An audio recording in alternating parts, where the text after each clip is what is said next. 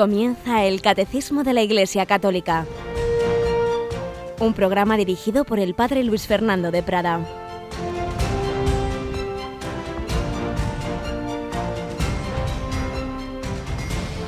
Alabados sean Jesús, María y José.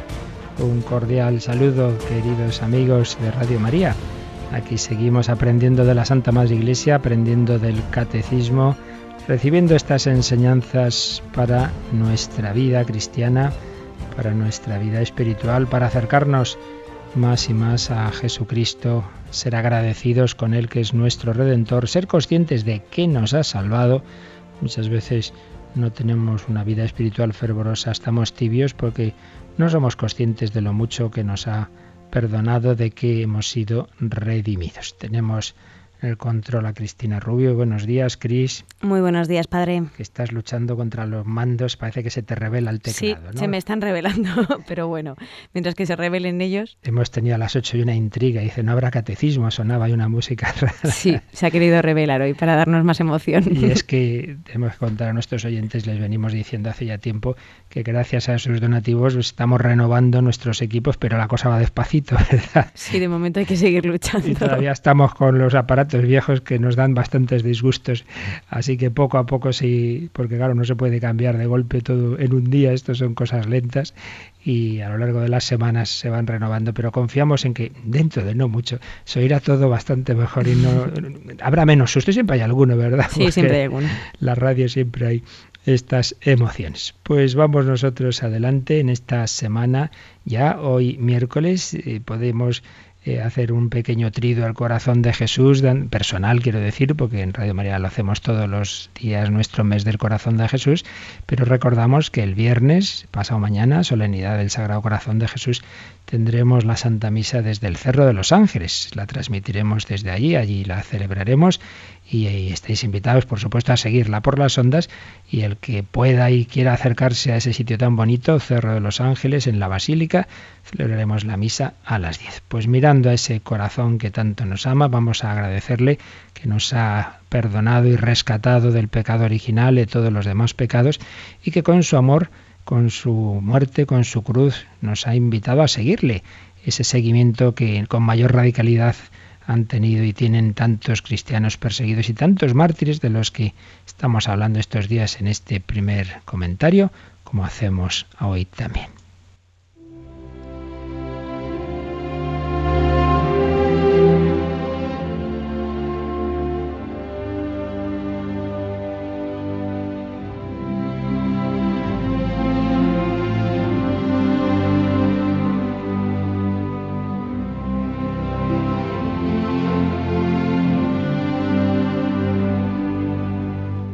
Seguimos recogiendo algunas enseñanzas de esa conferencia de Fray Santiago Cantera sobre el testamento de los mártires.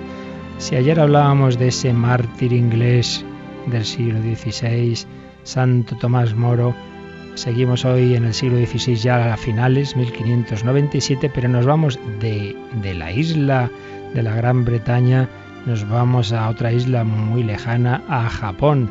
Nos vamos a los mártires del Japón en concreto a los de Nagasaki en 1597.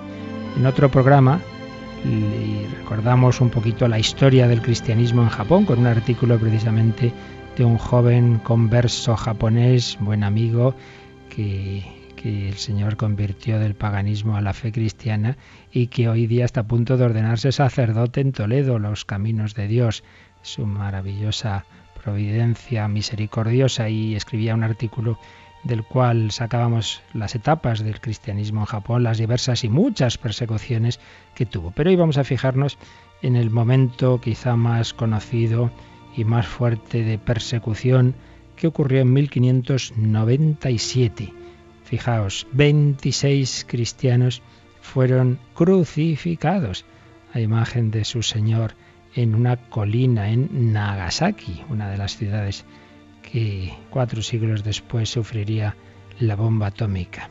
26 cristianos, de los cuales seis eran franciscanos españoles, entre ellos el más conocido San Pedro Bautista. Tres eran jesuitas, pero en ese caso japoneses, de los que el más renombrado San Pablo Miki. De hecho, En la liturgia pues se celebra así como San Pablo Miki y sus compañeros mártires. Seis franciscanos, tres jesuitas y los demás seglares, laicos japoneses. Llevaban poco tiempo siendo cristianos, pero fijaos hasta qué punto el cristianismo había arraigado en sus almas que fueron capaces de dar la vida por Jesús y algunos eran, como ya iremos viendo, muy niños. Los misioneros franciscanos habían sobresalido por su pobreza y por la dedicación hospitalaria a los enfermos de lepra, rasgos con los que ganaron pronto adeptos y por lo menos la admiración y el respeto de la población nipona, aunque también suscitaron reticencias y envidias de algunas autoridades políticas y religiosas. Murieron crucificados el 5 de febrero de 1597. Previamente en ese lugar del suplicio se prepararon a morir rezando y entonando salmos y cantos. Las cruces tenían dos travesaños, uno para extender los brazos y otro para apoyar los pies, así como cinco argollas para sujetar el cuello, las manos y los pies. Una vez elevados, cuando ya llevaban unas horas, los sayones les clavaron unas lanzas que entrando por un costado inferior sobresalían por el lado opuesto a la altura del hombro, desgarrando los órganos internos y atravesando el corazón. Así murieron a la vista de los cristianos japoneses y portugueses que acudieron en gran número a contemplarlos y a venerarlos como mártires en cuanto murieron. Desde ese momento se dedicaron a coger lo que pudieron para obtener reliquias, trozos de sus vestidos, tejidos empapados en sangre. Los cuerpos los dejaron eh, mucho tiempo, ahí era parte del, del castigo para que los atacaran los cuervos, pero permanecieron mucho tiempo sin descomponerse, sin oler mal y sin ser atacados por los cuervos. Vamos a leer hoy simplemente, ya seguiremos mañana, lo que escribía San Pablo Miki, hermano jesuita de 33 años. Era hijo de un general y fue bautizado junto con sus padres cuando tenía 5 años. Eh, cuando tenía 22 entró en la compañía de Jesús. Y unos días antes de su martirio, el 19 de enero de 1597, escribía una carta al padre viceprovincial de la Compañía de Jesús en la que le decía, todos los 24 tenemos un mismo deseo, que es, antes de que nos pongan en la cruz, oír el misa y recibir el Santísimo Sacramento a lo menos una vez. Bueno, nos da tiempo también a leer una carta preciosa de un muchacho de 15 años, de 15 años, Santo Tomás Kosaki, que fue martirizado junto con su padre, Miguel Kosaki, padre e hijo Miguel y Tomás, dos santos mártires. Eran muy pobres, muy pobres. El jovencito servía a los frailes franciscanos como carpintero. Gozaba de una gran inteligencia, aprendió a leer y escribir, era muy caritativo, visitaba a los leprosos, atendía a los pobres y escribió una carta para su madre en el camino al lugar del martirio el día 23 de enero. Una carta que se encontró pues no la pudo enviar, en la manga del vestido de su padre después de muerto en la cruz. Fijaos lo que este jovencito de 15 años le escribía a su madre. Ayudado de la gracia del Señor, escribo estos renglones. Los padres franciscanos con los demás que aquí somos para ser crucificados somos 24. Podéis estar descansada cerca de mí y de mi Padre.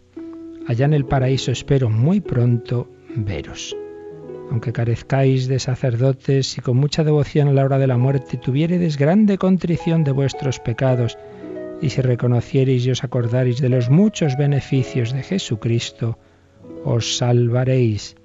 Y pensad que en este mundo todos han de acabar pronto, por tanto trabajad por no perder la bienaventuranza eterna del paraíso.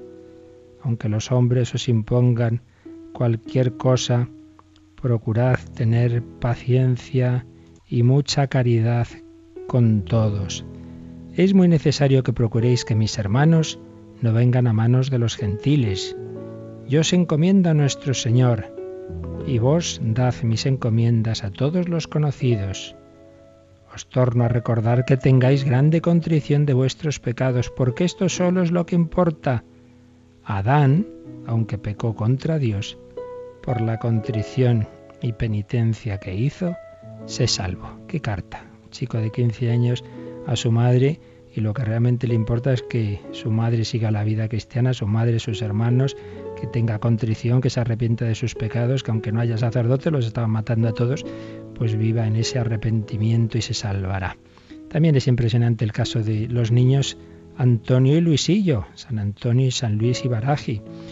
Luisillo, que infundía alegría a todos los compañeros que tenía solo 12 años y era sobrino de otros dos de los mártires. Servía con gran gusto a los leprosos, estaba dotado de gran humor. Cuando llegó a la colina donde iban a ser martirizados, preguntó ¿cuál de estas es mi cruz?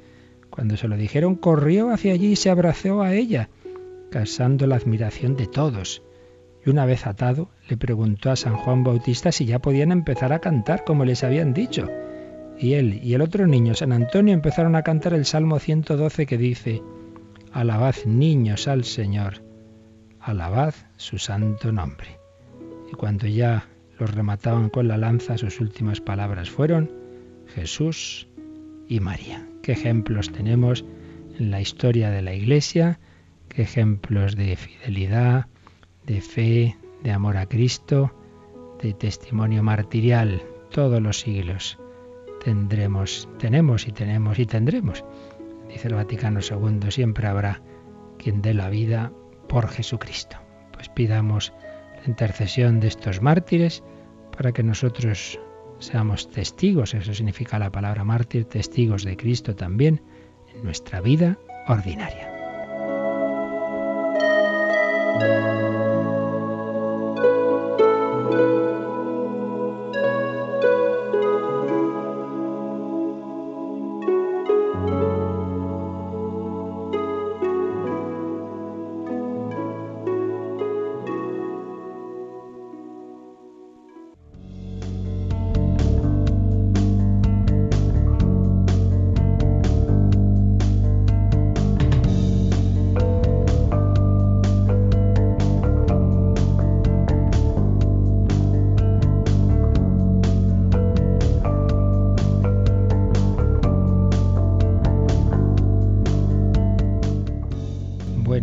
Ya tenemos unos buenos ejemplos para el día de hoy, ¿eh? Pues sí, la verdad es que son testimonios que nos hacen preguntarnos, ¿no? Preguntarnos y examinarnos. Unos cristianos del Japón que habían recibido primero la catequesis ni más ni menos que de San Francisco Javier, pero luego pues fueron otros misioneros como esos franciscanos y pronto se fue extendiendo la fe y pronto empezó a ser perseguida. Y hemos oído cómo hacía la alusión a una de esas cartas a Adán, al pecado de Adán, pues sí, esos misioneros les transmitirían la fe, la fe católica, con su lenguaje de entonces, con su estilo, pero que en la esencia es la misma, no faltaría más, la misma fe que estamos nosotros aprendiendo, repasando aquí en el catecismo. Habíamos terminado ya este apartado sobre la caída, pero al final de cada apartado vienen esos números de resumen que ayer comenzamos a leer que bueno, pues lo que decimos ya lo hemos dicho más o menos, pero igual que el catecismo añade estos números de resumen, pues también nosotros añadimos estos programas de recapitulación porque este programa pues busca eso, que se nos vayan quedando las cosas, que dichas de distintas formas y, y con distintas palabras, aunque ya los conceptos los hayamos expresado, pues es como se nos van quedando las cosas y que eso es lo que buscamos, no simplemente pasar aquí un rato oyendo la radio, sino que vayamos aprendiendo cada vez más y asimilando personalmente y siempre recordando que el ideal es que tengáis en casa el catecismo, lo vayáis leyendo, subrayando, eh, pensando en ello, porque así vamos asimilando las cosas. Pues bien, ayer habíamos visto los cuatro primeros números del resumen, del 4.13 al 4.16, y todo ello pues sobre esa situación original, sobre ese pecado original. Habíamos visto cómo Adán, en cuanto primer hombre, en cuanto cabeza de la humanidad, perdió la santidad y la justicia originales que había recibido no solo para él, sino para todos los humanos, humanos, porque hemos recordado estos días cómo esos primeros hombres, el primer hombre y mujer, tenían dos grandes tipos de dones. Los dones sobrenaturales, es decir, que habían sido elevados a la vida divina, a la gracia. Esto a veces si nos hacemos líos, se les había comunicado el Espíritu Santo, no si queréis con la plenitud que luego, por supuesto, si nos iba a comunicar en Cristo, en Pentecostés, etcétera, pero vaya, si tenían la vida divina, no hay más que una vida divina y no hay más que un, un Espíritu Santo, está claro. Otra cosa es que se comunique en mayor o menor plenitud, igual que también nosotros recibimos el Espíritu Santo a las tres personas divinas en el bautismo, y eso no quita que luego se nos vaya comunicando más y más, porque al ser una relación interpersonal, una amistad crece. No es simplemente tenerla o no, sino tener más o menos amistad, tener más o menos intimidad con Dios. Pues también en, este, en nuestro momento, en nuestra situación de la vida de la Iglesia, también hay una mayor y menor comunicación, pero siempre de esa vida divina. Por tanto, tenían la vida divina y segundo, tenían unos dones especiales que llamamos dones preternaturales, un regalo, un privilegio de esa situación original, por lo cual eran exentos de la muerte y sus prolegómenos y, y tenían esa armonía interior. Bueno, pues ¿qué se pierde por el pecado original, Cristina? ¿Una cosa, la otra, las dos? Pues se pierden esos los dones preternaturales y la amistad con Dios. Se pierden las dos cosas, en efecto. Se pierden los dones preternaturales y se pierde esa amistad con Dios, esa santidad y justicia original. Y entonces ya van a transmitir a sus descendientes la naturaleza, pues ya, ya no como estaba al principio, sino como queda después del pecado. Eso es, eso es la esencia del pecado original.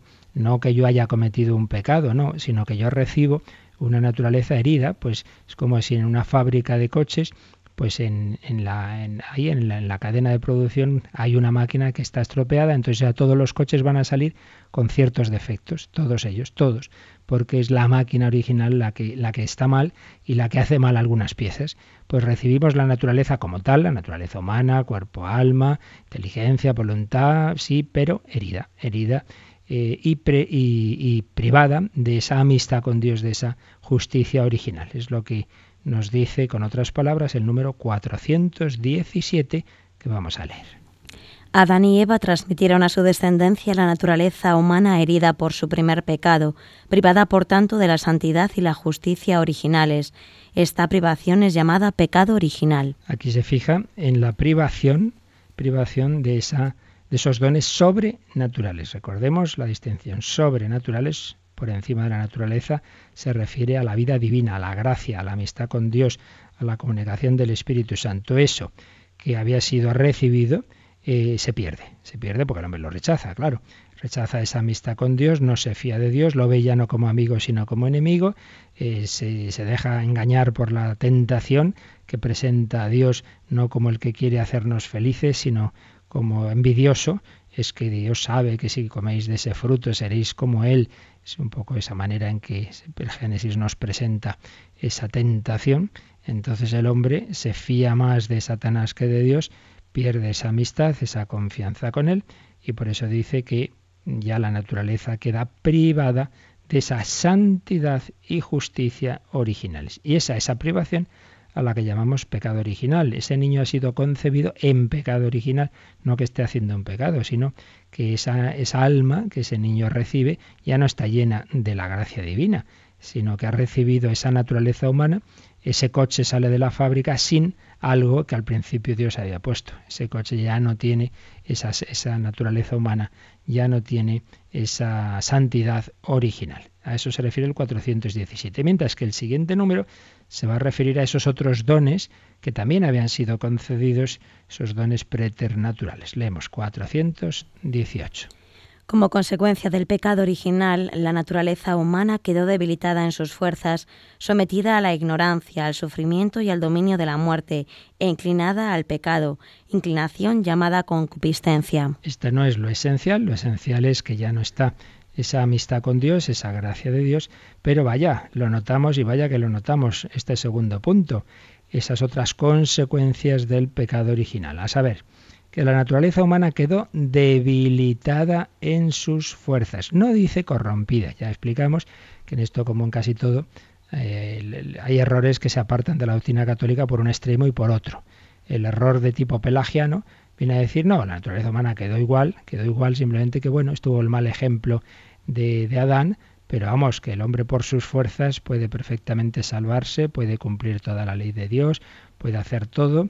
Es el error de, aquel monje Pelagio, el pelagianismo, que combatió San Agustín, que fue condenado en varios concilios, pero que hoy día tiene muchas versiones, pues no con estas palabras teológicas, pero sí en ese optimismo del hombre que se cree que él lo va a conseguir todo por sus fuerzas, esos planteamientos, por ejemplo, de Rousseau, pues que piensa que el hombre es bueno por naturaleza, que es la, la, sociedad la que le corrompe, y veíamos que esto puede tener consecuencias en la pedagogía, en la política, etcétera. Si tú crees que el hombre en sí mismo es perfecto, es bueno, pues la educación no tiene que mandar nada, no tiene que poner una disciplina, ni hablar de tampoco de castigos, nada de eso, sino simplemente pues seguir esas tendencias naturales, no reprimir nada, etcétera. Ese sería el, el extremo de mm, pensar que el pecado no ha tenido ninguna consecuencia en el hombre. Y el extremo contrario, que fue más bien el de Lutero, es que el pecado nos ha dejado no solo heridos, sino totalmente corrompidos, destruidos, somos incapaces de hacer nada bueno, no hay manera de superar el pecado, o el jansenismo, ¿no? Todo lo que hace el hombre sin la gracia de Dios es pecado, todo lo que hace cualquiera no cristiano es pecado, porque la naturaleza humana es un desastre. Entonces, pues también eso tiene consecuencias pedagógicas, como todo, todas las personas están así de mal, pues no hay más remedio que el palo, disciplina a, golpes con la gente, en, la disciplina, en la, en la pedagogía o en la política, un Estado fortísimo, unas grandes penas, una mucha autoridades policiales, etcétera, etcétera, pues ni una cosa ni otra. Nosotros decimos que la naturaleza humana, la como tal, eh, ahí, eh, ahí está, pero debilitada, no, no corrompida, no destruida, pero sí debilitada, debilitada. Y, y eso implica, dice, sometida a la ignorancia. Claro, uno dice, pero ¿cómo es posible que el hombre no vea, pues por ejemplo, que existe Dios? Pero hombre, o sea, que uno ve un cuadro y enseguida dice, este cuadro lo ha hecho alguien uno ve las, las, las, pinturas de Altamira y enseguida dice, pues esto lo pintó un hombre, esto no se ha formado por evolución de unas sustancias que han ido cayendo aquí, mira tú qué casualidad, por azar se, se ha formado el bisonte, eso no se le ocurre a nadie. Y en cambio sí se le ocurre a mucha gente que el pintor que ha hecho eso, ese sí, ese sí se ha formado por evolución al cabo de, del tiempo, por azar, mutaciones genéticas aleatorias, y al final va y sale el pintor. Hombre, qué curioso, ¿eh? Pues es que ese pensamiento humano, esa naturaleza humana y su inteligencia, pues ha quedado tocado y como no le interesa que exista un Dios, pues no hay peor ciego que el que no quiere ver y entonces nos cuesta, nos cuesta ver las cosas. La naturaleza humana ha afectado al pensamiento, ha afectado, por supuesto, a nuestras pasiones, que en sí mismas son buenas, el hacer las cosas con pasión, pero han quedado desordenadas. Entonces ya nos dejamos arrastrar por lo corporal, por lo sensible, que repito, en sí mismo es bueno, pero lo malo es que ya no haya esa armonía, que ya no es la inteligencia la que manda la voluntad, la voluntad la que manda la sensibilidad, sino que aparece algo que le apetece al cuerpo y ala, ya está. Se lanza uno sin más reflexión. Eso es lo que aquí llama la concupiscencia. Cristina, una preguntita. Vamos a ver, esa tendencia al mal, esa concupiscencia en sí misma es pecado. No, en sí misma no es pecado. El que uno sienta, sienta, sienta, pues yo que sé, envidia, resentimiento, lujuria, sentir en sí mismo no es pecado. Seguro que habrás oído más de una vez eso de sentir no es consentir, ¿verdad? Sí. Eso hay que tenerlo muy, muy claro. Entonces, el, el sentir, el sentir esas tendencias malas no es pecado. Pues como decimos en el Padre Nuestro, no decimos que no tenga tentaciones, sino no nos dejes caer en la tentación. ¿Y cuando un niño es bautizado se le quita la concupiscencia? No. No, no se quita. Eh, la concupiscencia eh, Dios la ha dejado, no es pecado, procede del pecado, invita al pecado, pero no lo es. Y entonces, ¿para qué nos la deja? ¿Qué te parece a ti? Pues, qué pregunta, padre. Pues nos la deja para que, mm, bueno, pues tengamos que luchar, ¿no? Por, esa salvación. Claro que y seguir a Cristo. Claro que sí, con la gracia de Dios es posible. Decía Santa Teresa que los soldados pues les gusta que haya, decía ella que en aquel momento que eran ejércitos profesionales, ¿no? Y que cobraban según lo que hacían, decía, no, ellos quieren que haya guerras, claro, porque así cobran. Bueno, podían cobrar golpes, ¿verdad? Pero ella se refería al dinero.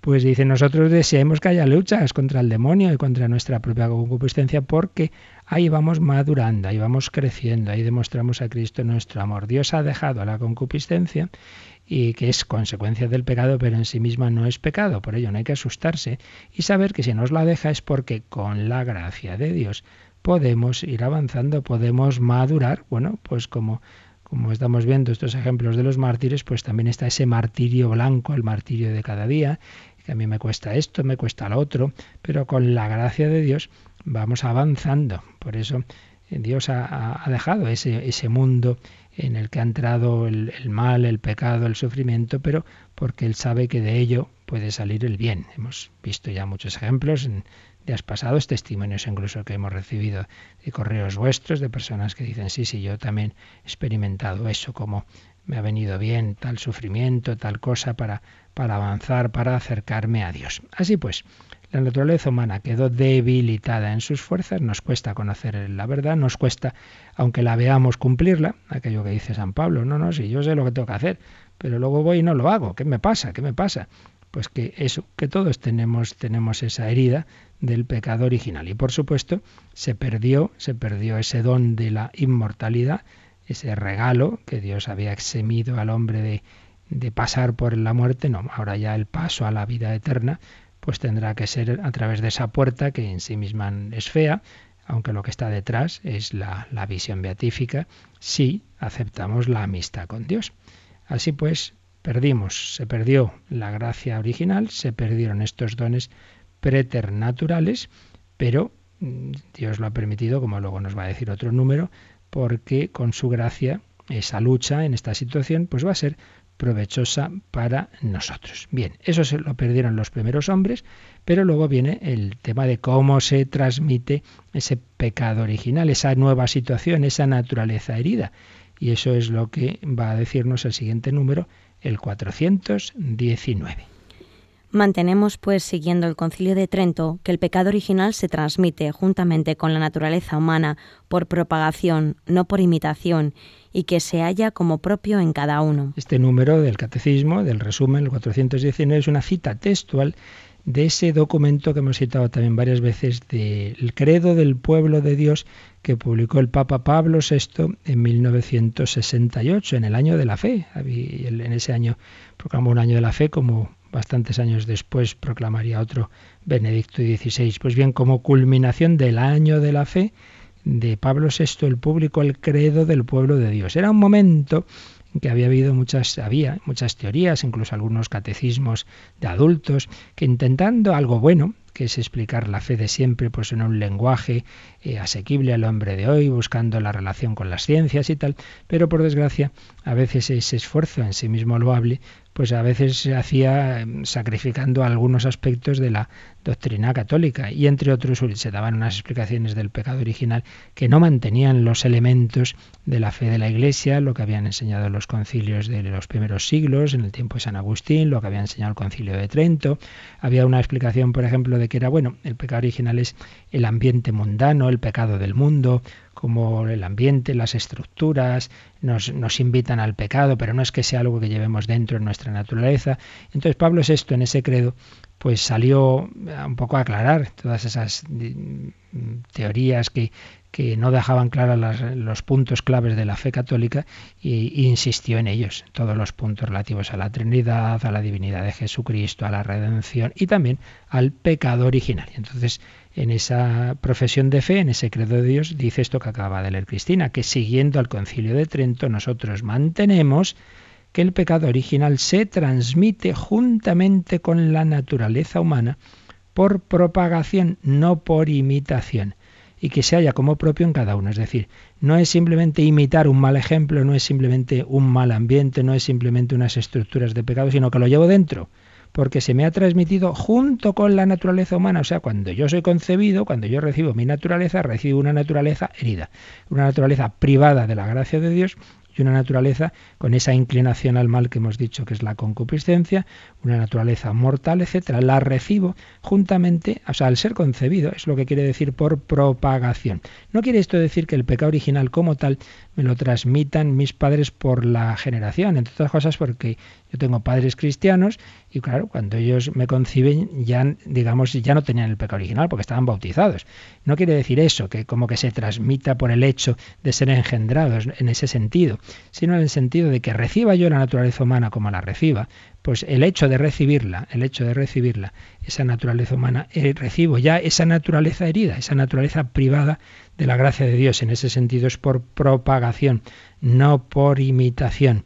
Mm, aunque uno sea concebido, fuera concebido, como por desgracia ocurre hoy día de una manera artificial, pero en cualquier caso recibe una naturaleza humana, esa naturaleza humana forma parte de una unidad, ese cuerpo místico, digamos, de la humanidad, y esa, en esa unidad recibimos la naturaleza en esas condiciones en que quedó tras el pecado original, es decir, privada de la amistad con Dios y eh, con esas heridas en su propio ser natural, esa debilidad, esa ignorancia, ese sometimiento a la muerte y esa concupiscencia, es decir, esa espontaneidad hacia las cosas malas, aunque ya hemos dicho que el hecho de sentir esa espontaneidad en sí mismo no es pecado. Así recibimos la naturaleza, pero así vamos a ser también redimidos, como vamos a ver en los números siguientes. Pero antes de ello, pues vamos a darle gracias al Señor de que seamos porque tenemos que ser conscientes de lo mucho que le debemos a Cristo. Él nos ha redimido, Él nos ha perdonado, hemos sido bautizados,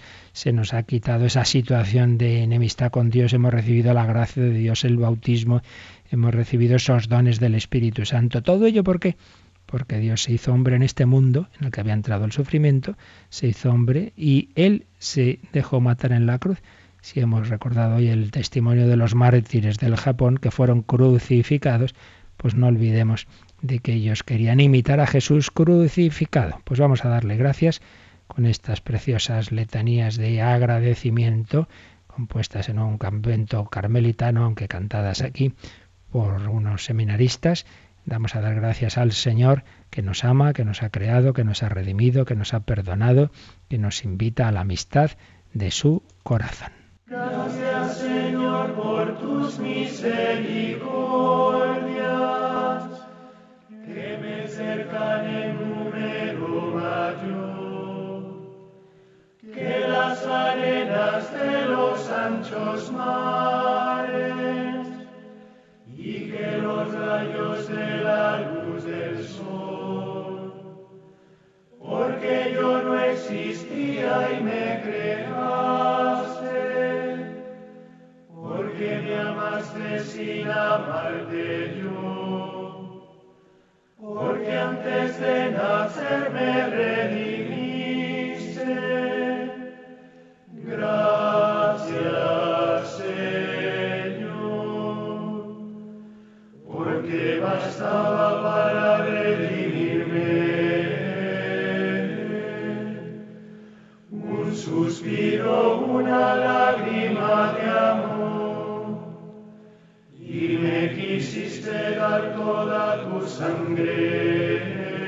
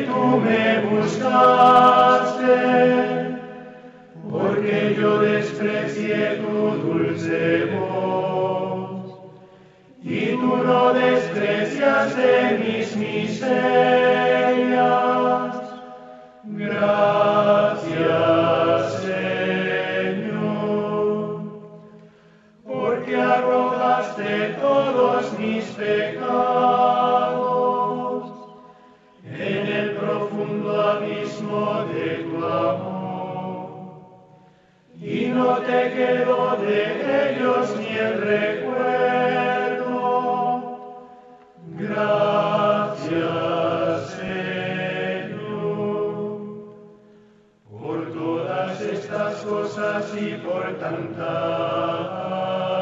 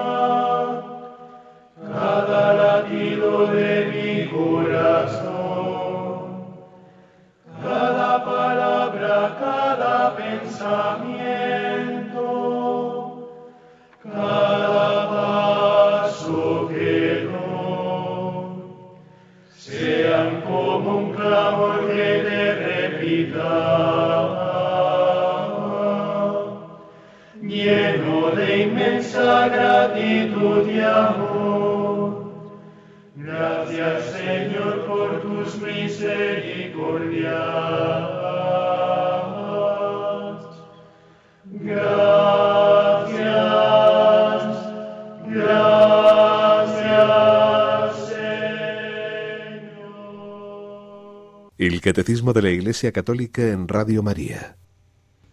Bueno, pues una canción preciosa y lo importante es que vivamos su contenido, que siempre seamos agradecidos. Jesús, gracias porque me has perdonado, porque me has redimido, porque no has dejado que el pecado y el mal tengan la última palabra en mi vida. Y eso es precisamente, Cristina, lo que nos va a decir el número 420. La victoria sobre el pecado obtenida por Cristo nos ha dado bienes mejores que los que nos quitó el pecado. Donde abundó el pecado, sobreabundó la gracia.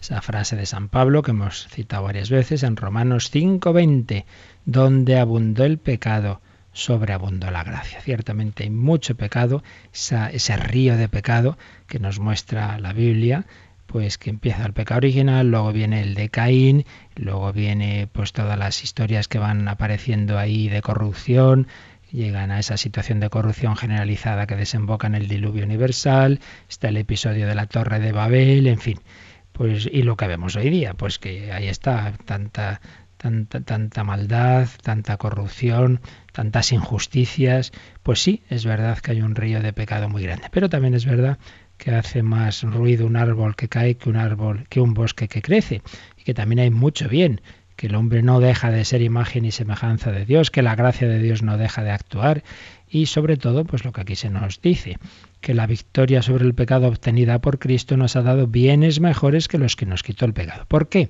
¿Por qué? Vamos a ver, hemos dicho que el hombre fue creado, eh, fue elevado por Dios al principio de, de su existencia, fue elevado a la gracia divina, tenía la justicia original y esos dones preternaturales. En ese sentido, pues era una situación estupenda, sí, pero hay algo que es, eh, digamos, lo que va a ser como más específico de la redención, y es que lo que no había entonces era un Dios hecho hombre, un Dios que compartiera nuestra naturaleza, un Dios que compartiera incluso las consecuencias negativas de esa naturaleza en el aspecto del sufrimiento y de la muerte. Esa cercanía de Dios, claro, eso es algo asombroso que no podían ni, ni soñar aquellos hombres de, del Antiguo Testamento. Y eso es lo que nos ha dado ahora la situación de la redención. Eh, y en ese sentido la Iglesia dice en el pregón pascual, oh feliz culpa que nos dio tan gran redentor. Por esa situación de pecado hemos tenido una redención tan asombrosa y una comunicación pues todavía mayor de esa intimidad divina. Fijaos que se preguntaba a Aristóteles si es posible que el hombre tenga amistad con Dios, con los dioses, decía él, y decía, no, no, porque para tener amistad propiamente dicha, la amistad se da entre seres de la misma naturaleza. Yo puedo ser amigo de una flor, dice, no, hombre, no. De un perro, dice, hombre, se dice el mejor amigo del hombre, pero propiamente no, porque no puedo compartir mis ideas, mis ideales, no, no. Puedo ser amigo de un ser humano. Y dice, entonces, ¿podemos ser amigos de Dios? Dice, no, porque Dios tiene una naturaleza completamente distinta a la del hombre. Bueno, eso decía Aristóteles, pero claro, cuando Santo Tomás comenta esto, dice, claro, porque Aristóteles no había conocido el cristianismo. Y entonces nosotros sí podemos ser amigos de Dios. ¿Por qué? Fijaos, se han acercado la naturaleza del hombre y de Dios por dos lados. Por un lado, porque el hombre ha sido elevado a la naturaleza divina. Hemos recibido por el bautismo esa gracia que había perdido el hombre por el pecado original, la recibimos. Yo te bautizo en el nombre del Padre y del Hijo y del Espíritu Santo. Vuelve a inundarme la gracia de Dios. Entonces yo por un lado soy elevado a la naturaleza divina, pero sobre todo porque Dios comparte mi naturaleza humana, se hace hombre, la encarnación, que es lo que vamos a ver ya en el siguiente apartado del, catecismo, cuando ya terminemos estos números de resumen. Y ahí no simplemente es que, eh, como en el primer caso, que yo participo de la naturaleza divina, pero es verdad que siempre es de una manera eso, participada, soy hijo adoptivo, pero claro, no soy el hijo eterno de Dios, no, eso no. Pero en cambio, el Hijo de Dios se hace hombre en sentido absoluto y pleno, ahí no hay ninguna ningún matiz. Es hombre verdadero, total y absolutamente de mi humanidad, de nuestra raza, de nuestra humanidad. Por tanto, el parentesco se ha estrechado de una manera asombrosa. Por tanto, claro que podemos ser amigos de Dios. No os llamo siervos, os llamo amigos. Por un lado, yo he sido elevado, he recibido esa gracia por la que puedo comunicarme con Dios, puedo hablar con Él, y vaya que si hablaba con Él Teresa de Jesús o, Francisco Javier, claro que hablaban con Dios, hayan recibido esa elevación, pero sobre todo porque ese Dios se ha hecho asequible, se ha hecho hombre, y eso mismo, pues nos enseñaba Santa Teresa, nos permite esa comunicación con Dios, esa humanidad de Jesucristo. Por tanto, ahora a pesar de que Dios ha dejado en el mundo el pecado, el sufrimiento y la muerte, pero hemos recibido bienes mejores que los que había al principio, porque ahora la relación con Dios es más estrecha, más íntima. Y pensemos lo que es la comunión, por ejemplo, que yo puedo recibir a Jesucristo, que puedo, puede entrar en mi corazón. Ese comer el fruto del árbol de la ciencia del bien y del mal, que era un símbolo de ese pecado de soberbia, de pretender ser el hombre el que decide el bien y el mal, pues lo que sí que podemos hacer hoy día es comer el fruto del vientre de María, que es Jesucristo. Yo puedo comer, asimilar a Jesucristo, y entonces sí que me divinizo, pero la divinización por la gracia de Dios, por la misericordia de Dios, no por la soberbia y la autosuficiencia que el demonio quería y quiere transmitir al hombre. ¿Veis la diferencia? Pero ahora hemos recibido bienes mejores, porque ahora sí que puedo comer ese fruto, a ese Jesucristo, tomad y comed, esto es mi cuerpo, si no coméis la carne del Hijo del Hombre y no bebéis su sangre, no tenéis vida en vosotros. Realmente es una comunicación de Dios asombrosa, que hasta no solo come con nosotros, no solo come con los pecadores, aquellos banquetes de Jesús con publicanos y pecadores que le criticaban los fariseos, no solo come con pecadores, sino que se deja comer por nosotros pecadores. Estamos invitados a ese banquete del reino de los cielos. Por tanto, donde abundó el pecado, sobreabundó la gracia. Todo el pecado no impide pues que un Ignacio de Loyola, que pasó 30 años de su vida en vanidades, y, o un San Agustín, etcétera, y luego sean elevados a una grandísima vida mística, una gran intimidad con Dios. La victoria sobre el pecado obtenida por Cristo nos ha dado bienes mejores que los que nos quitó el pecado. Donde abundó el pecado, sobreabundó la gracia. Por eso, mensaje cristiano tiene que denunciar, tiene que hablar del pecado, pero siempre en un tono positivo, porque siempre al final la última palabra es de victoria. Y finalmente, Hemos hablado del demonio que incita al pecado, hemos hablado de la carne, es decir, de esa inclinación espontánea hacia el pecado que llamamos concupiscencia, pero nos queda eso de los enemigos del hombre, del alma, ¿verdad? El mundo, el demonio y la carne, nos queda el mundo. Pero el mundo, si el mundo es bueno, el mundo lo ha creado Dios, tiene dos sentidos la palabra mundo, un sentido positivo en efecto, el mundo, tanto amó Dios al mundo, el mundo en cuanto creación de Dios, pero también el sentido de, del ambiente que nos inclina al pecado. Bueno, pues ambos sentidos eh, aparecen en el último número del, del catecismo, del resumen del catecismo, el 421, que vamos a leer. Los fieles cristianos creen que el mundo ha sido creado y conservado por el amor del Creador, colocado ciertamente bajo la esclavitud del pecado, pero liberado por Cristo crucificado y resucitado, una vez que fue quebrantado el poder del maligno. Este número es una cita textual del Concilio Vaticano II de su Constitución sobre la Iglesia en el mundo de hoy, la Gaudium et Spes. Por tanto, por un lado, sentido positivo. ¿Qué creemos del mundo? Que ha sido creado y es conservado por el amor del Creador. Pero segundo dice, colocado bajo la esclavitud del pecado el demonio es el príncipe de este mundo. En ese sentido negativo hay que tener cuidado porque en general los ambientes del mundo, las estructuras que, vemos en nuestro mundo, pues normalmente son estructuras que nos llevan al pecado. Pues tantas injusticias, o, el comercio de armas, el, que se dicen, como decía el Papa, pues algunos que hablan mucho de la paz y luego están vendiendo eh, las armas para que se maten entre sí estos y los otros, ¿no? la pornografía, en fin, tantos ambientes, tantas estructuras de pecado. Pero creado y conservado por Cristo, bajo la esclavitud del pecado, pero tercero, liberado por Cristo crucificado y resucitado, una vez que fue quebrantado el poder del maligno. Es decir, el cristiano que se acerca a Cristo, el que recibe la gracia de Dios, el que recibe los sacramentos, recibe la fuerza también para vencer a esos enemigos. En lucha, como decíamos antes, Dios nos deja en nosotros mismos todavía esa inclinación, hay que estar luchando toda la vida y con la gracia de Dios cada vez será más las victorias y menos las derrotas, aunque sean ya muy pequeñitas al final, siempre hay que estar luchando y siempre con precaución, porque en efecto el pecado está ahí, el mundo está ahí, el demonio está ahí, no son inventos, eh, son realidades verdaderas, pero también está ahí esa gracia sobreabundante que Dios nos comunica para, unidos a Él y con la intercesión de la Virgen María, que es la única que, que sepamos que nunca jamás estuvo bajo el dominio del pecado, que ella sí que fue concebida en gracia de Dios, no como todos nosotros que somos concebidos en una situación de separación de Dios. Ese es el dogma de la Inmaculada Concepción, que tuvo ese privilegio de que en ella la salvación, que también ella ha sido redimida, pero fue una redención preventiva, impidiendo que nunca estuviera bajo el dominio de Satanás. Ella siempre pisa a la serpiente, ella siempre ha estado unida a Dios y dominando y, pisoteando al mal. Pero los demás somos concebidos en esa situación de pecado original y después es cuando recibimos esa gracia de Dios. Pues con la ayuda de la Virgen María podemos ir avanzando, ir caminando también hacia esa victoria de la que ella ya disfruta plenamente y además no solo en su alma, sino en su cuerpo. Porque eh, otro privilegio de María, en el origen el privilegio es la Inmaculada Concepción y en el final es la asunción en cuerpo y alma. Los santos están en el cielo solo con su alma, mientras que Jesucristo y la Virgen María, ya resucitados gloriosos, están en el cielo en cuerpo y alma. Por eso somos amados por un corazón humano el de Cristo, por otro corazón humano el de María.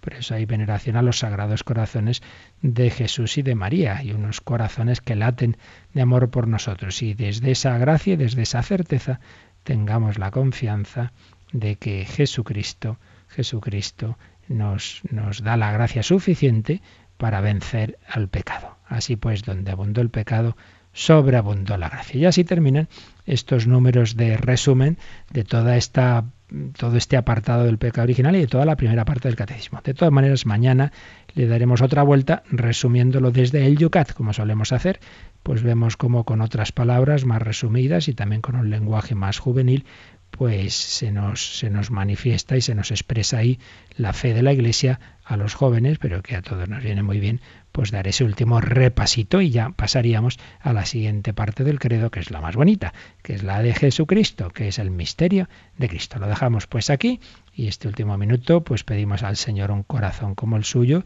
y si queréis alguna duda, alguna consulta, llamáis o escribís como ahora se nos va a recordar. Participa en el programa con tus preguntas y dudas. Llama al 91 153 8550.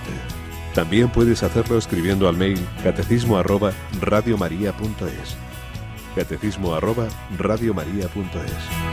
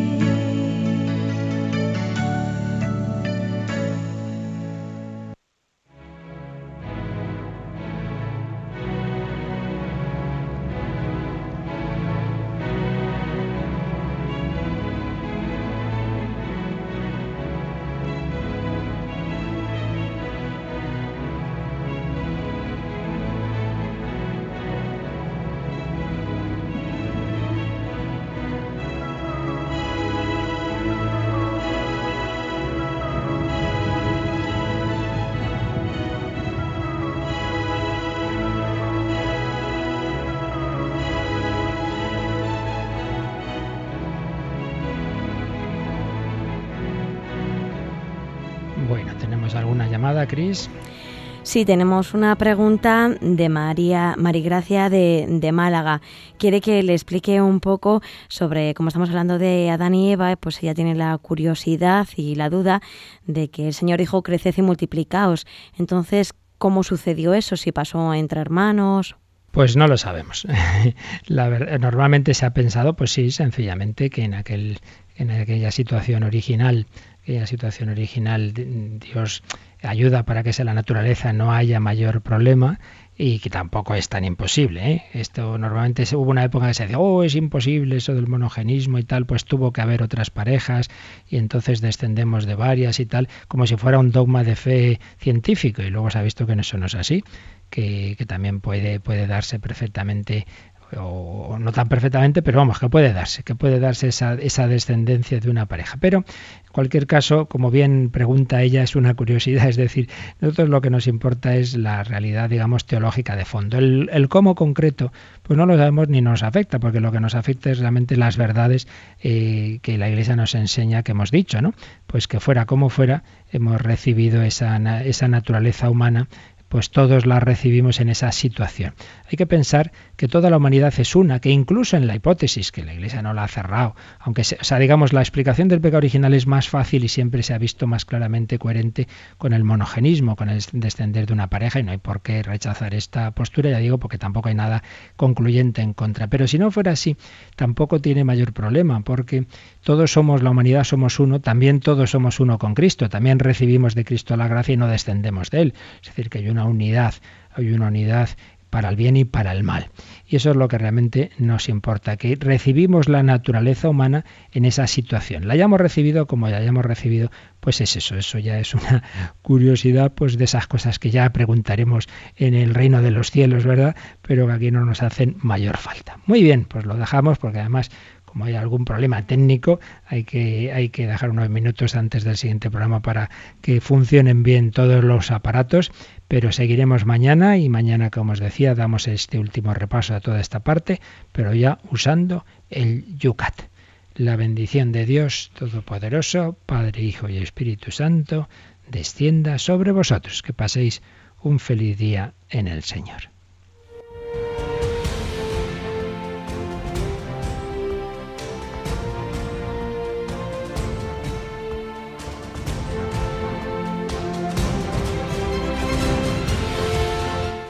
Han escuchado en Radio María el Catecismo de la Iglesia Católica, un programa dirigido por el Padre Luis Fernando de Prada.